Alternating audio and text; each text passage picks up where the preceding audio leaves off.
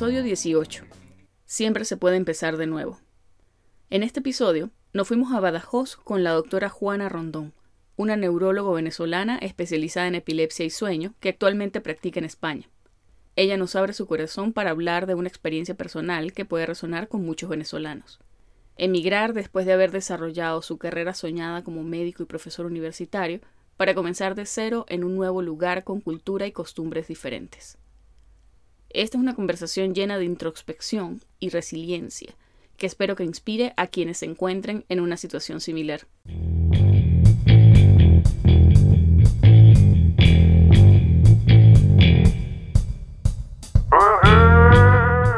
Estás escuchando Pluripotenciales, el podcast de la doctora Sheila Toro. Forma parte de una comunidad médica en la que se exalta cooperación en lugar de competencia y escucha voces auténticas que relatan historias de resiliencia, perseverancia y reinvención.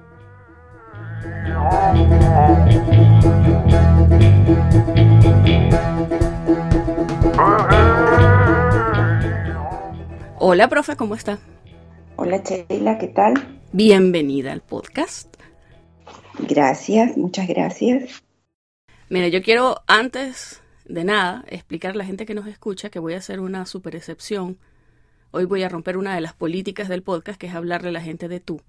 Porque uno, pues todo el mundo ya sabe que yo soy gocha. Y dos, usted fue mi profesora y ya lo intentamos y a mí me parece simplemente antinatural hablarle de tú.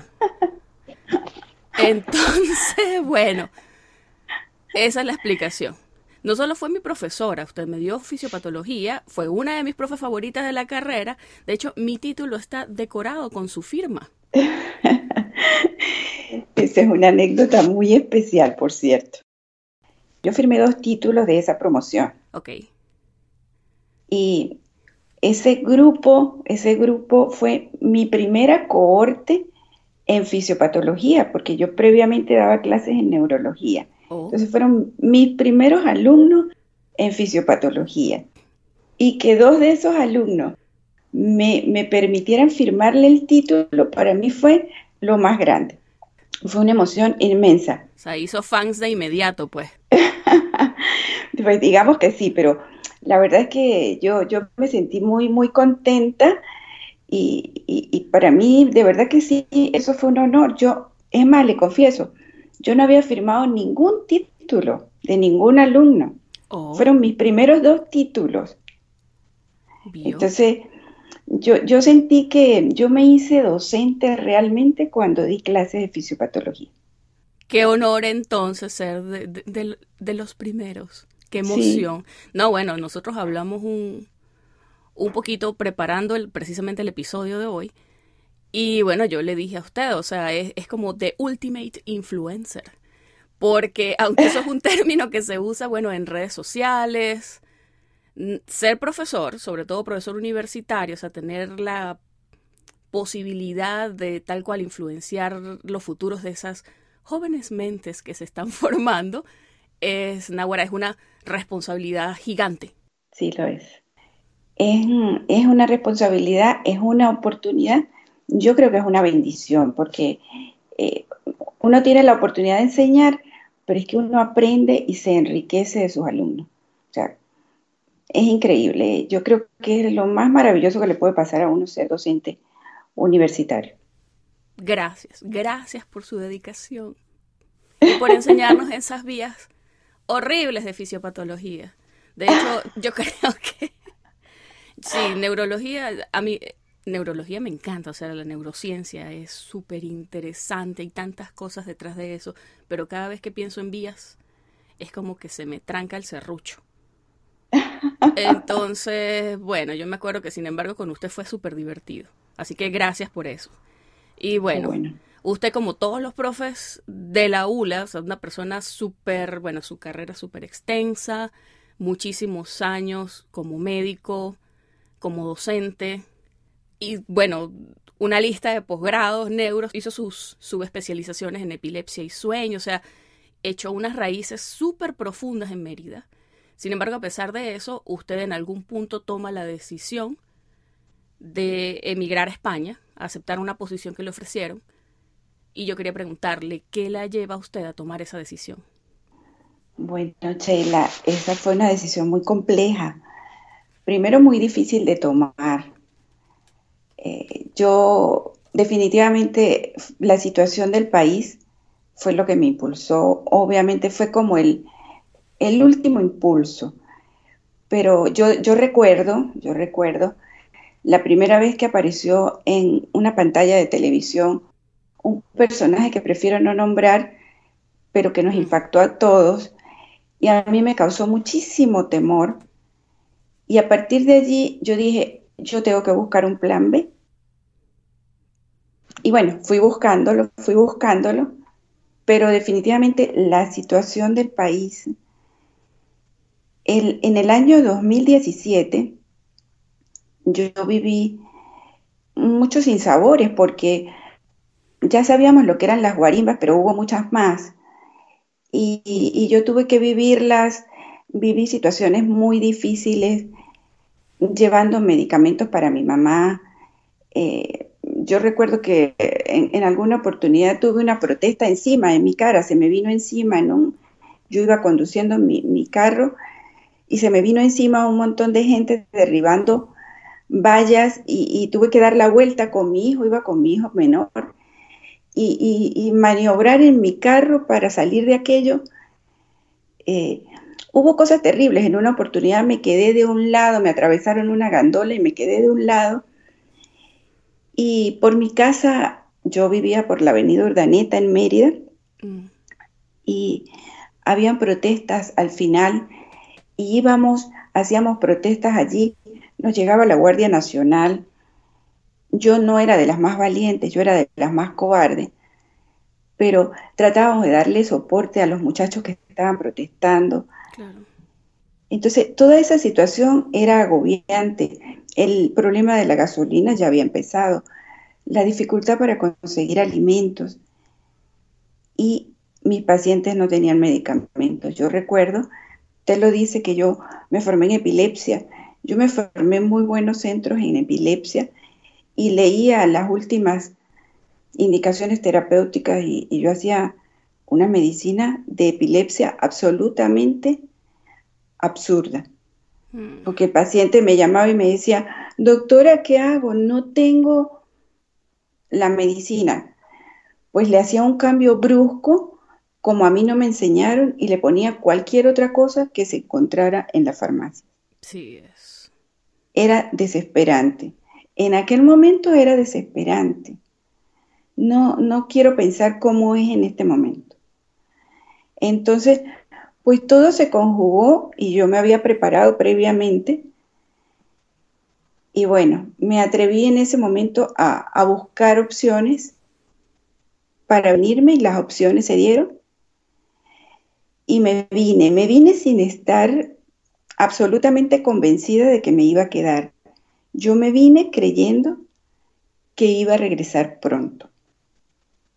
Pero, profe, o sea, creyendo que iba a regresar pronto porque usted lo planificó de esa manera o pensó que quizás no se iba a adaptar y, se iba a terminar regresando.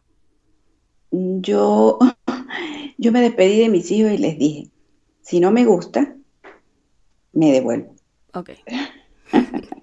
sí, bueno, digamos que estaba abierta, estaba abierta a, ah. me adapto o no me adapto. Pero sí, lo que usted menciona del 2017 en Mérida, eso estuvo rudo. Yo no vivía ya en Mérida, pero bueno, una situación personal me hizo, me hizo ir para allá poco después de las guarimbas.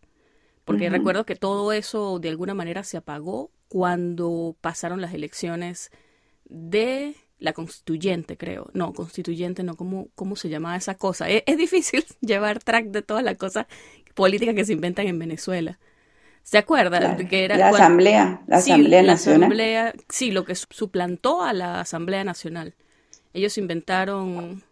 La Asamblea Nacional Constituyente. La Asamblea Nacional Constituyente, esa. Bueno, me disculpo por mi ignorancia, pero bueno, en fin, e, e, es un mecanismo de hecho, de defensa para mí tratar de evitarme de, de, alejarme, perdón, de todas estas cosas de política de Venezuela, pero lo vi súper de frente porque, bueno, pasó un accidente con mi hermano, me tuve que ir corriendo de vuelta al vigía, Lo llevamos a Mérida porque, bueno, en Mérida estaban mis profes de toda la vida, esos médicos que uno súper respeta. Y pues obvio que yo quería que Jairo tuviera la mejor atención posible. Pero lo que vi en Mérida cuando lo trasladamos en la ambulancia a mí me impactó. Porque Mérida estaba destruida. O sea, suena feo, pero parecía un cementerio. Era una cosa impresionante. O sea, estaba llena de escombros, estaba llena de basura, o sea, nada que ver con la Mérida que fue, con, la Mérida preciosa. ¿Se acuerda de esa campaña de, turismo? Sí, o sea, nada que ver. Es que después de esas guarimbas, después de todo eso y esos escombros y todo eso que veíamos en Mérida, entró una sensación de ¿y ahora qué? Una desesperanza, o sea, ¿esto para dónde va? Es que, es que no, no veo salida. Yo no veía salida realmente. O sea, hay que buscar otra cosa. Yo creo que eso fue definitivo. Sí, ese plan B tenía muchos años y yo nunca quise echar mano de ese plan B. Pero bueno. Le tocó, ni modo. Me tocó, me tocó. Profe, ¿y por qué España? Mm, varias razones. En el 2003, 2002, 2003, creo que fue, yo vine por primera vez a España y, tenía un, había un doctor al que yo admiraba muchísimo, que escribía muchísimos artículos y publicaba, y yo quería hacer epilepsia con ese señor. Fui a un congreso, a un congreso internacional de epilepsia, vine a un congreso internacional de epilepsia y tuve la oportunidad de hablar con él una de mis colegas, Susana Chueco, que estaba allí conmigo, me dijo, míralo, míralo, ahí está este hombre. Y bueno, yo me le acerqué y le dije, mire doctor, yo quiero, yo, yo quisiera. Y el hombre un poco pedante me dijo, bueno, para que usted venga aquí, tiene que homologar su título de médico. Si no, no la puedo aceptar. Entonces le dije, ah, sí, ah, bueno, yo voy a homologar yo voy a homologar y vamos a ver. Miedo? Claro. Entonces allí introduje mis papeles y, logré homologar en el plazo como de 8 o 10 meses. Homologué el título de médico, ya me había regresado a Venezuela y, y bueno, eso lo dejé ahí como, como en stand-by, esperando. Pero siempre que tenía un congreso, siempre venía a España, tocaba España, siempre me ha gustado España y luego me iba a otro congreso en cualquier otro sitio donde, donde estuviera el congreso en Europa, pero siempre tocaba España. Eh, había un familiar mío, hay un familiar mío aquí, que fue como mi compañera de, juegos de niña, pues que también venía y la visitaba. Y luego, bueno, la facilidad del idioma y digamos que hay muchas costumbres, hay muchas cosas que me eran familiares a mí me encantaba, me encanta el paso doble, y yo como que creía que venía a bailar paso dobles aquí a España. Lo menos que he hecho es eso. Bueno, profe, Pero necesita el parejo. Bueno, aquí como que no se baila paso doble. Ay, Dios mío, pero qué decepción. Porque a mis papás también les encanta. Sí. Sí, sí, es, algo que, bueno, yo no sé, yo, yo, yo tiendo así como a, a resistirme porque yo de alguna manera lo relaciono con las ferias y yo soy de esa gente que iba a las protestas antitaurinas, ¿se acuerda? En las ferias de Mérida. Ah, sí, sí, sí, Cuando uno es joven e impetuoso, súper pasional, hacer pancartas y cosas y bueno. Eh. Qué bien. En fin, no, no me gustan las corridas. Entonces, de alguna manera relaciono el paso doble con eso, porque yo recuerdo que en mi casa yo crecí con un disco de estos LP, ¿sabes? Los discos estos me acuerdo. Los discos que había. Mi mamá tenía una colección de discos bien chévere que, que no tocaron mucho porque, bueno, yo dañé el reproductor tratando de aprender a, desarmarlo y armarlo. Me que sobraron piezas, pero bueno, es irrelevante. El punto es que yo recuerdo mucho un LP y la portada era justamente de un torero. ¿Sabe? En medio de la corrida y la cosa, pero mi mamá apenas escuchaba pa parará, parará, pa, pa parará, ella ¡ah! y la emoción y bailaba sola en la cocina. O sea, es una cosa que... Así que yo pensaba que de hecho España era el lugar y me sorprende que usted me diga que allá no se baila paso doble. ¿Por qué no se baila paso doble en España? Me siento me siento decepcionada. Decepcionada, decepcionada, sí, sí. Bueno, yo, yo no he visto bailar paso doble. Estuve estuve en un congreso en, Sevilla y esperando en el, en el hotel, en el hall, escuché música y, y se oía alegría y bailaban y se oía música parecida así como un paso doble y decía, este es el sitio.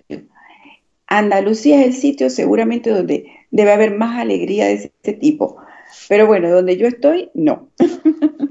Se va a Andalucía a bailar. Hay que buscarlo. Si no llega usted, si Mahoma no va a la montaña, si el paso doble no va a la profesora, la profesora va al paso doble. Pero bueno, profe, yo cuando usted me dijo que estaba en Baja 2, yo no había escuchado nunca Baja 2. Badajoz, Badajoz, ¿Vio? ¿Vio? Sí. Pasa uno penas en público, Dios mío. Yo me tomé la libertad de googlearlo y algo que noté y llamó mi atención de inmediato es que está a una hora de la otra Mérida.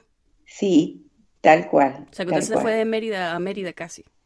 Bueno, lo más curioso, Sheila, yo me vine a la zona eh, que está peor comunicada de España. O sea, el, tren es terrible para acá, pero, pero de esas cosas que uno es así un poco sentimental.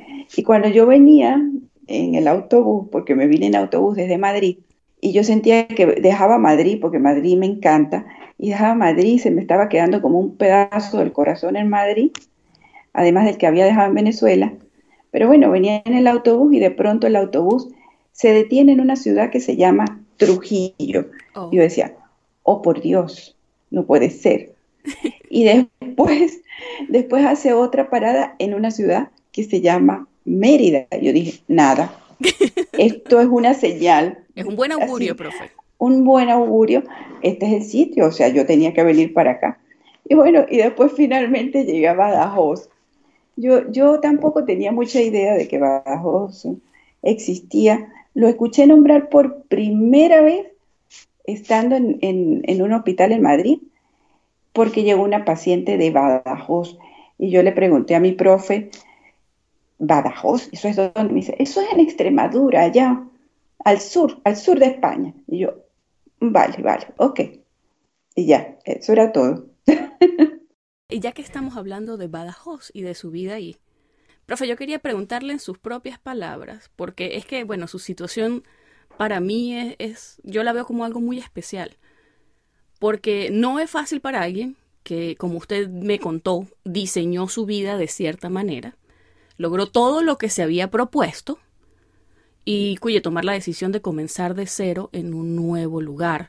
Entonces quiero preguntarle, ¿cómo ha sido para usted, bueno, como médico y como Juana, esa adaptación, comenzar de nuevo en otro lugar? Uf, durísimo.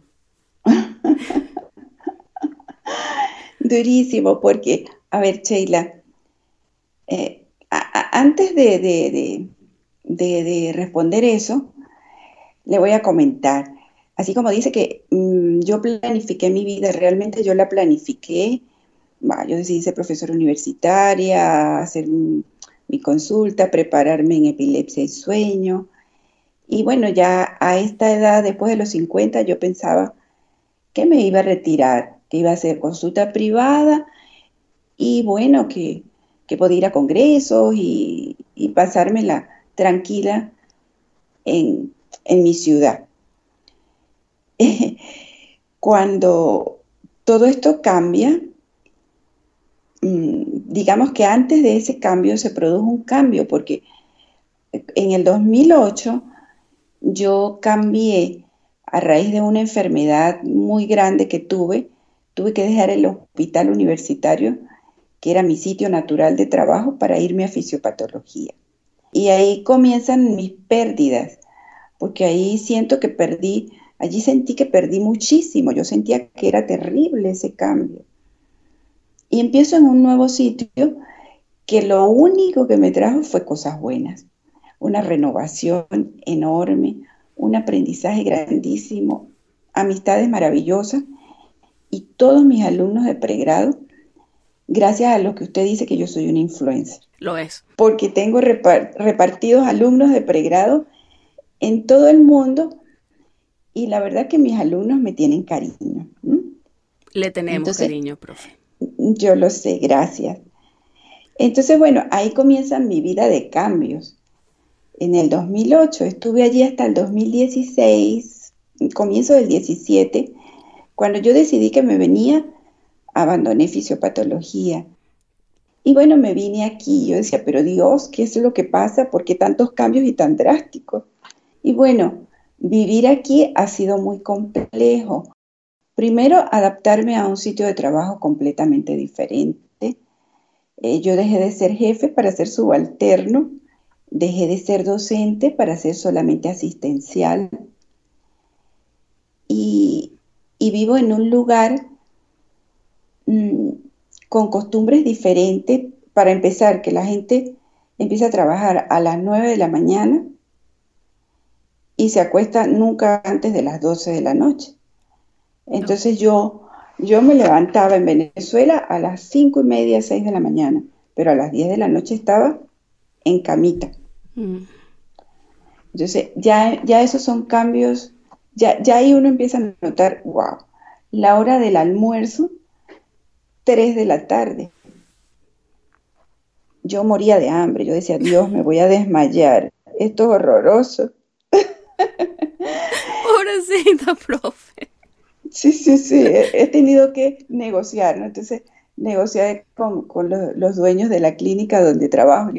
Yo necesito parar, como a las 11 yo tengo que comer. Entonces, sí, sí, Juana, sí, sí, come, come, cómete algo. Claro, no está, bueno, no me incluyo yo porque yo almuerzo como a las 5 de la tarde, pero la mayoría de la gente está súper acostumbrada en Venezuela a almorzar al mediodía. O sea, eso a las 12, 12 y media, una yo comía, eso era, pero horario fijo.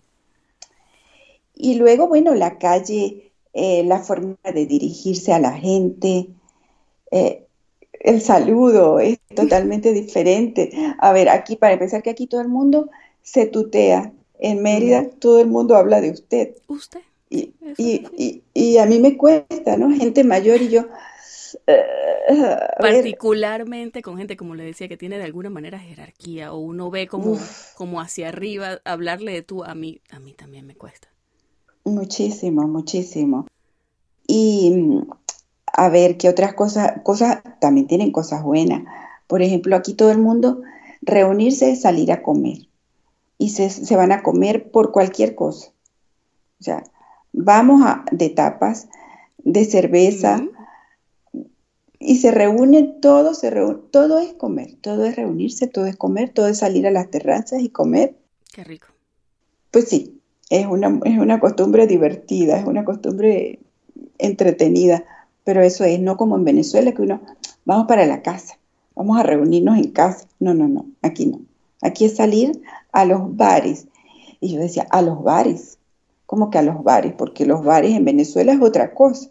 Sí, sí uno lo, lo, relaciona con algo más, no sé, underground, como más prohibido. No, no está eh, tan bien visto, pues. Mm, exacto, no está tan bien visto. ¿Qué vas a hacer en un bar? Exacto, aquí en los bares se toma café, se desayuna, se come las tapas, se toma cerveza, se, almuerza, que el almuerzo aquí no es almuerzo, sino comida. aquí se hace de todo, la vida gira ahí, alrededor de todo eso. Bueno, al menos suena divertido y sabroso. Sí, Pero bueno, y aparte usted me ha dicho que allí donde está, que le ha gustado el lugar, que se ha sentido como que, que la gente es bien simpática, que está, bueno, dentro de todo bien adaptada y a veces yo que la sigo en Instagram veo que, se va a caminar y pone fotos de lugares muy bonitos. Y bueno, supongo que, que, si uno mantiene los ojos abiertos a la aventura, a las cosas nuevas y aprecias esas cosas nuevas, es una forma de alguna manera de, de, no sé, quizás lidiar con todos los sentimientos que pueden ser sentimientos negativos de que dejas las cosas atrás. Porque la nostalgia es algo duro cuando uno emigra es, enorme, es enorme. Yo creo que el duelo, mm, yo leía en estos días que el duelo son tres años. Yo llevo dos, yo llevo dos años y creo que estoy empezando a, a levantar cabeza. Porque, porque sí que me ha costado, me ha costado mucho porque uno llega, y usted lo debe saber, uno llega con un pedazo del corazón allá y un pedazo aquí. Entonces, está pendiente de lo que ocurre allá y de lo que ocurre aquí, y ni está allá ni está aquí. Sí, Sí, sí, sí. Entonces es, es, eh, cuesta mucho, cuesta mucho. Pero en medio de todo, yo recuerdo que cuando yo llegué a esta ciudad, yo la veía y yo decía, Dios, pero ¿cómo me vine yo a esta ciudad? es que no lo puedo creer. ¿Por qué? Porque, porque yo no le veía nada bonito. ¿Cómo que no le veía nada bonito? no, no, no. Yo llegué y yo decía, esto es, esto es horroroso, esto no puede ser. Porque era una ciudad que yo no conocía de nada, o sea, que, que, que yo nunca he sido aventurera, pero esto, fue, esto ha sido una gran aventura. Ni conocía la clínica, ni conocía la ciudad ni a la gente con la que iba a trabajar. Entonces, madre, cuando yo veía esa ciudad, decía, no, no, no, no, esto no puede ser, esto no puede ser. Pero poco a poco me he, ido, me, he ido dando cuenta de que tiene lugares preciosos. Y, y, a mí toda la vida me gustó. Yo recuerdo que yo me escapaba en Mérida, que cada vez que podía me iba para el valle a caminar. Yo amaba ese sitio, o sea, yo era feliz escapándome para allá. Pero aquí tengo la oportunidad de que primero no tengo carro. La gente aquí no usa carro, todo es caminando, caminando. Entonces, pues tengo eh, llegar al río porque la ciudad está dividida a ambos lados del río. Es un río muy amplio, hay un paseo fluvial maravilloso y los atardeceres son espectaculares. Entonces, pues cada día descubro sitios bonitos, cada día le veo lo bonito que tiene la ciudad porque es una ciudad amable.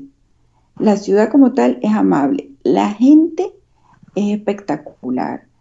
Son cariñosos, son, son increíbles. Son gente que, a ver, este fin de año he estado admirada porque llegan y me tocan la puerta del consultorio y me plantan dos besos y me llevan una caja de bombones porque es oh. Navidad. Este, sí, sí, sí, tienen gestos así. Entonces, wow, tienen cosas muy lindas conmigo, tienen detalles muy lindos. Entonces, una cosa interesante es eso, de que pues no están acostumbrados al trato que nosotros le damos a nuestros pacientes. Okay. Porque si algo somos los médicos venezolanos, es que somos maravillosos en el trato. Entonces, tratamos con... Sí, como seres humanos a, nuestros pacientes. Y no solamente eh, eh, somos empáticos, nos formaron así, somos así, somos empáticos y examinamos a nuestros pacientes. Entonces, esa es una gran diferencia. Sí, sí lo es. O sea, de alguna manera uno se acostumbra a eso, estar como más cercano al, paciente, involucrarse más. Y eso, como usted dice, es una gran diferencia. Bueno, al menos de los, de los otros lugares de los que yo conozco y especialmente la gente con la que converso aquí. En un principio eso fue más o menos un choque cultural, porque los médicos tienden a ser más distantes eh, pero creo que es una cuestión de respeto y de y de no, sé cómo llamar legal liability como de responsabilidad legal.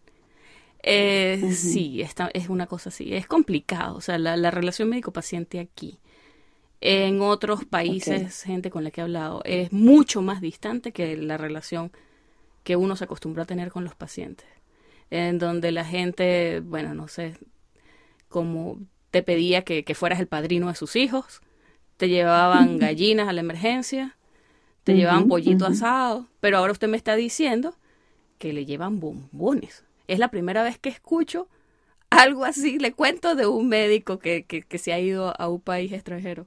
Sí, pues bueno, ellos acostumbran regalar en Navidad o por Reyes. Reyes es la fiesta central aquí.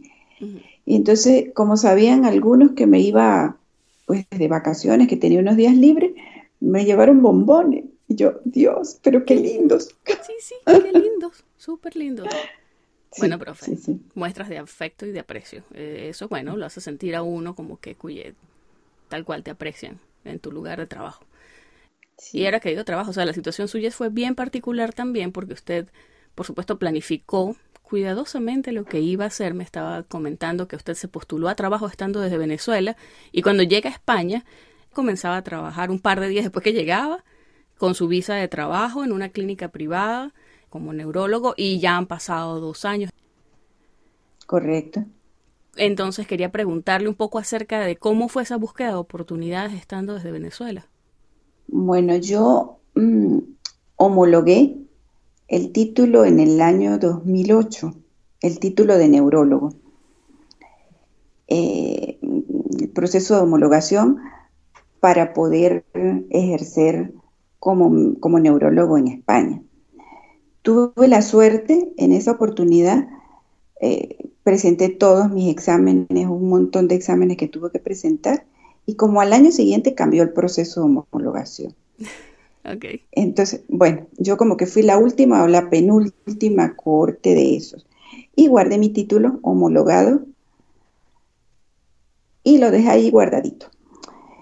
Eh, mm, como empezamos a ver toda esta situación tan, tan difícil, empecé por internet a buscar trabajo.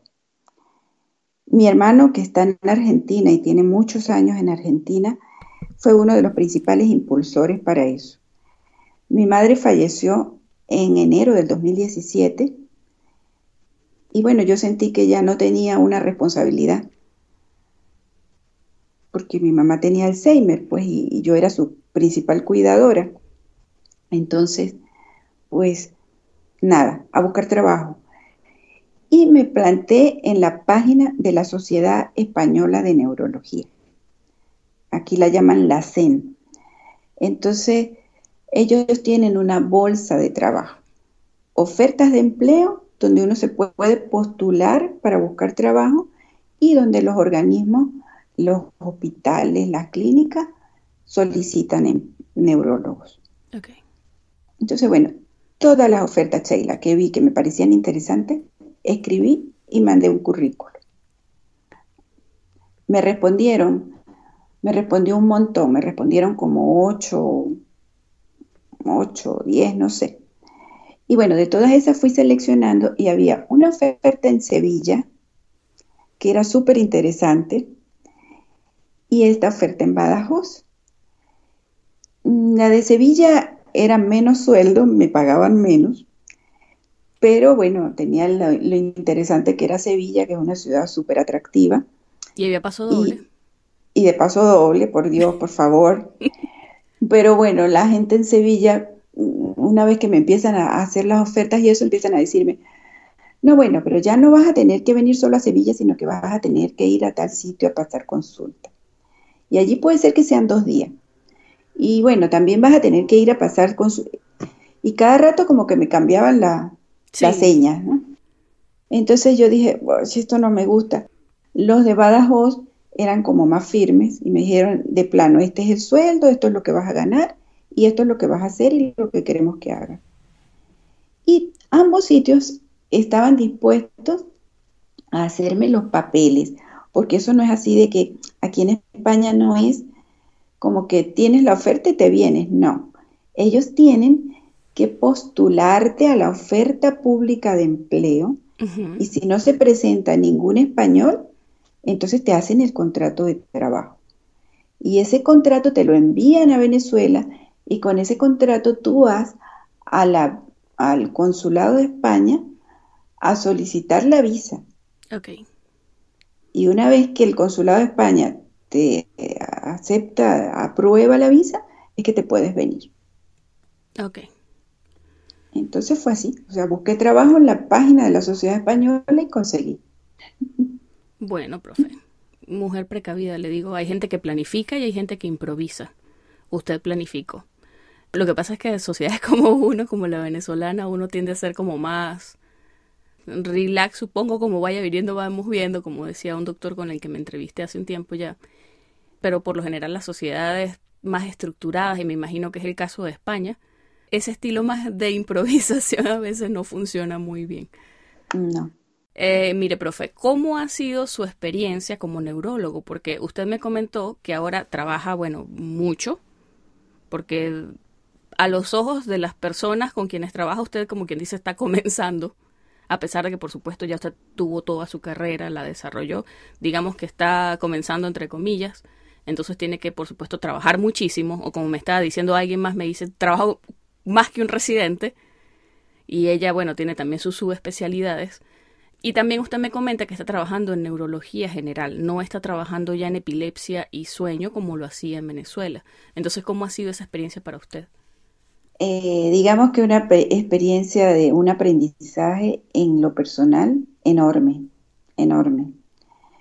Porque cuando uno viene como venezolano, creyéndose que se la sabe toda y tiene que volver a empezar, es un ejercicio de humildad clarísimo, me ha tocado durísimo. Porque, bueno, hay que hacer lo que dicen, ¿no? Claro. Hay que, hay que organizarse según está organizada la clínica y según los lineamientos de, de tu jefe y ya. Entonces, bueno, eso ha costado, ha costado, pero bueno, eh, voy aprendiendo. Yo por eso decía que esos cambios que me ha tocado dar en la vida, son ejercicios de aprendizaje. Y yo creo que aún a cualquier edad se puede aprender. Y aunque se sea mayor, siempre se puede empezar de nuevo. Y, bueno, Sheila, a pesar de eso, yo inicialmente decía, pero es que no puede ser que yo esté haciendo esto, esto es como una neurología de triaje, esto es horroroso. Pero bueno, ya, ya dos años todo lo que es epilepsia lo veo yo y todo lo que son trastornos de sueño lo veo yo. Y pues también quieren implementar una parte de, de que todo lo de electroencefalografía lo haga yo. Entonces, un poco yo, ellos en conjunto, pues van como tratando de, de, que yo me derive un poco hacia eso que es lo que me gusta y tratan de, hacer que la cosa sea más grata para que yo trabaje en lo que más me gusta, aunque tengo que ver de todo. Pero mayormente cuando llega algo de epilepsia es mío. Y por otro lado, pues yo me formé con un doctor muy conocido en España, en Madrid, y tengo muchos contactos. Las casas, los laboratorios son fantásticos y entonces me llevan a reuniones que tienen que ver con epilepsia porque ya se han dado cuenta que pues eso es lo mío. Entonces, no hay reunión de epilepsia que se haga en la zona a la que yo no vaya. Por ejemplo, eh, ahora en enero voy a una reunión de expertos en epilepsia en Madrid con mi profe, pero me llevo un laboratorio y me invitaron ellos. No porque mi profe lo haya pedido, sino porque ellos me llevan. Eh, hay una reunión de epilepsia en Sevilla, yo voy. Hay una en Málaga, yo voy. Entonces, poco a poco voy estableciendo vínculos más hacia la epilepsia, obviamente. Digamos, empezó de cero, entre comillas, porque por supuesto usted igual se llevó todas sus herramientas, todo lo que usted sabía. Y bueno, lo que usted me dice, ya usted de alguna manera conocía y, tenía relaciones profesionales con personas que estaban ahí en España. ¿Usted siente, profe, que eso quizás de alguna manera no se pueda hacer más llevadero el hecho de emigrar? A ver, hay un fenómeno que se está dando en Venezuela, que es la emigración de gente joven. Eh, inicialmente emigraron gente muy, muy preparada y yo creo que muy jóvenes o en edades medias de la vida.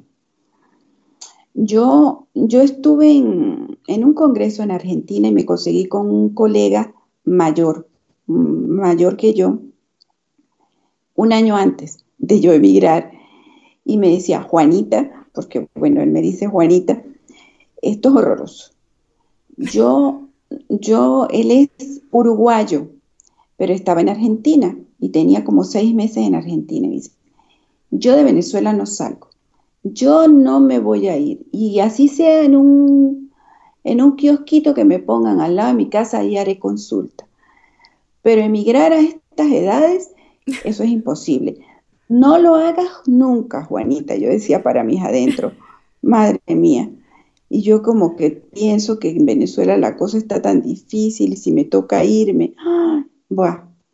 es difícil. Pero bueno, yo creo que aunque es difícil, yo creo que es difícil a cualquier edad. Mm, es mucho más fácil para la gente joven. Es mucho más fácil porque yo veo que mi hijo menor se ha integrado mucho más fácil que yo. y ya tiene círculo de amigos, y ya tiene esto, ya tiene aquello. Eh, pero bueno, siempre se puede, siempre se puede.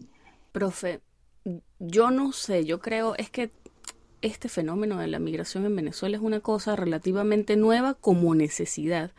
Pero yo ya he hablado con varias personas y hemos, bueno, coincidimos en que siempre hubo como, al menos dentro de los profesionales, ¿sabes? Siempre hubo como la cultura de ir a estudiar fuera, sacas tu título, te regresas a Venezuela y eso te da de alguna manera, no sé, digamos, un estatus distinto porque tienes un posgrado fuera y puedes, no sé, desarrollar tu carrera. Había gente que eventualmente se quedaba por, bueno, por otras razones, no sé, digamos que conocía a su pareja y se casaban, tenían chamos, entonces se establecían en ese lugar. Pero sí, siempre la gente, el grueso era que se iba, no sé, a hacer posgrados, digamos, y regresaba. Entonces, bueno, y, y, perdón, Sheila, y era también la idea de regresar para implementar lo que se había aprendido en Venezuela, para desarrollarlo en Venezuela. Sí, sí, y habían cosas, bueno, ya lo hemos comentado, cosas como la beca de Fundayacucho. Sí. Entonces la idea era tal cual, que la gente pudiera ir a formarse y volver a tal cual aplicar lo aprendido para desarrollar la sociedad, para desarrollar el país, bueno, la universidad, hacer crecer. Ese era el tipo de, digamos, migración o movimiento de gente que uno veía antes. Después la cosa empezó a ponerse apretada y como que yo recuerdo que gente de mi generación en la facultad, digamos, de mi promoción, em, no, no, no había tanta gente que emigrara, al menos no de la, sí, no, no digamos del año, digamos no de la ULA, en Mérida, como que no estaba esa cultura de migración porque toda la cultura universitaria era una cosa súper intensa. O sea, toda la vida, digamos, giraba alrededor de la universidad. Entonces había mucha cultura de, bueno, prepararnos y la universidad, trabajar con la universidad era como la meta grande de la mayoría de la gente. Eh, trabajar alrededor de alguna manera ligado a la universidad. Pero bueno, yo personalmente decido irme porque, bueno, tuve la oportunidad, digamos, y lo que le digo, mi espíritu aventurero era como, sí, vamos, yo quiero conocer el mundo gigante, yo quiero ver todo, vivir todo lo que pueda, pero eso era yo. Después empecé a ver con el tiempo cómo la gente se fue, como digamos, corrida de Venezuela. Porque a medida que la cosa se iba apretando, apretando, apretando, ya las razones para emigrar de la gente no eran las mismas. Ya no era ir y formarse afuera, ir a buscar mejores oportunidades, ya era cualquier cosa es mejor que este desastre. Entonces creo que por eso ha cambiado tanto el perfil de la persona que migra porque antes las personas que estaban súper arraigadas al país y todavía tenían oportunidades allá, preferían eso porque, por supuesto, cuando tú te vas afuera, tú no tienes, digamos, el mismo estatus que en tu casa. Entonces, profe, en base a todas esas experiencias de las que hemos conversado, ¿usted qué recomendación le daría a las personas que nos pueden estar escuchando que como usted, bueno, digamos, tienen raíces profundas en un lugar, Venezuela, por ejemplo, em, pero ante la crisis están planteando dejar todo eso atrás y comenzar de nuevo en otro lugar. Eh, si ese otro lugar es España, es un lugar que no es fácil para, para emigrar.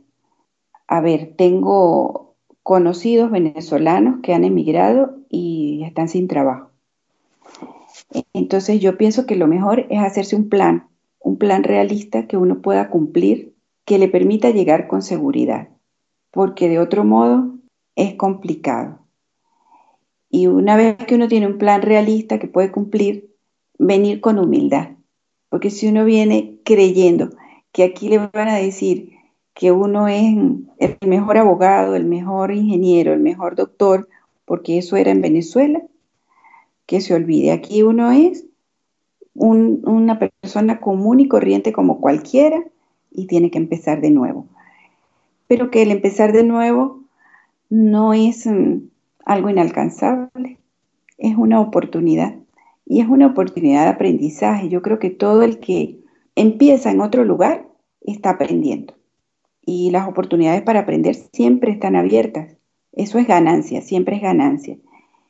Aprende el que, el que llega a otro país pero también tiene la oportunidad de enseñar lo que sabe, lo que vive y de enriquecer al sitio donde está, porque los venezolanos somos la gran mayoría, salvo ciertas excepciones nefastas que no las voy a nombrar, este, gente de bien, gente preparada, gente trabajadora y, y bueno, gente solidaria, gente empática y de buen humor. Y todo eso enriquece al resto del mundo que nos está recibiendo. Y hay un dicho bien famoso aquí, que en español viene siendo algo así como, a veces ganas y a veces aprendes. Correcto. Sí, es básicamente, bueno, de, de, los retos, pues aunque a veces no, no, no ganes, eh, siempre te queda de alguna manera una enseñanza. Así que bueno, supongo que a mantenerse positivos ante las dificultades. Pues sí, pues sí, eso es lo que, eso es lo que toca, no, no hay otra alternativa. Y, y, venirse aventurando es muy complicado. O sea, hay países a los que se podrá ir aventurando, pero a España es muy, muy complicado. Se puede venir como turista por tres meses, pero después eh, entrar en el término de la ilegalidad es complicado. Entonces, yo creo que hay que diseñarse un plan. Y en el caso de los médicos, porque he visto médicos que se vienen sin haber homologado, yo creo que tienen que venirse eh, con los títulos homologados porque el proceso de homologación puede tardar entre 12, 12 meses en promedio. Puede ser que haya gente que le salga a los 9, como puede ser que haya otro que le salga a los 18 meses. Entonces, entonces, eso tienen que preverlo porque mantenerse en un país que no es el de uno, sino un trabajo fijo, es complicado. Sí, sí, es particularmente difícil. Bueno, tienes la, ayuda de, bueno, conozco a tal persona que quizás me, me da una oportunidad, al menos no al principio. Exacto, las ayudas de los amigos son ayudas transitorias y cortas, porque nadie puede mantenerlo a uno por seis meses, ocho meses sin trabajar. Sí, claro. Bueno, profe, de verdad muchísimas gracias por hablar hoy con nosotros y transmitirnos esa sabiduría. Y bueno, profe, todo el éxito del mundo para usted, para su chamos y muchísimas gracias. Bueno, Sheila, muchas gracias, muchas gracias a usted, muchas gracias por ser aventurera. Yo siempre, yo siempre le he admirado ese entusiasmo, esa aventura y bueno, esta aventura de pluripotenciales a mí me tiene enamorada y me tiene encantada. Así que adelante. Gracias, gracias, gracias. Y bueno, profe, seguimos en contacto. Seguro. Un abrazo. Un abrazo.